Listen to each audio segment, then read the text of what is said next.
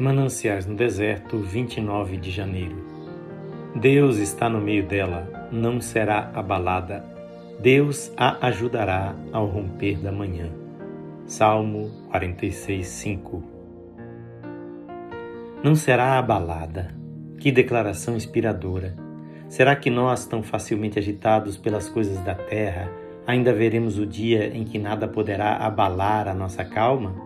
Sim, isto é possível. O apóstolo o conheceu.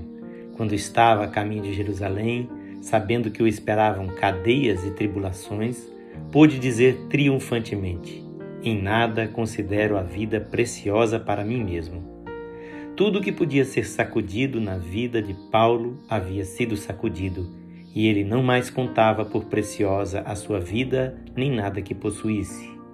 E nós, se apenas deixarmos que Deus faça conosco o que quiser, podemos provar a mesma coisa, experimentando que nem as pequenas preocupações da vida, nem as grandes e pesadas provas podem ter o poder de mover-nos da paz que excede todo o entendimento. Isso é o que está assegurado na palavra como a porção dos que aprenderam a descansar só em Deus. Ao vencedor faloei coluna no santuário do meu Deus, e daí jamais sairá. Apocalipse 3:12 Ser inabalável como uma coluna na casa do nosso Deus é um fim pelo qual, de bom grado, suportaríamos todas as sacudidas porventura necessárias. Quando Deus está no meio de um reino ou cidade, ele o faz firme como o monte de Sião, que não se abala.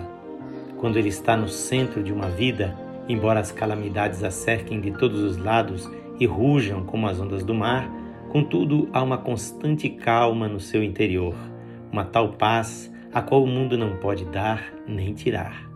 O que é que leva o homem a ficar agitado como as folhas, a qualquer rajada de perigo, senão que, em vez de estar Deus em seu coração, ali está o mundo? Os que confiam no Senhor são como o monte de Sião, que não se abala, firme para sempre. Salmo 125, 1 Mananciais no Deserto é uma mensagem que está sendo gravada por seu amigo Pastor Edson Grando.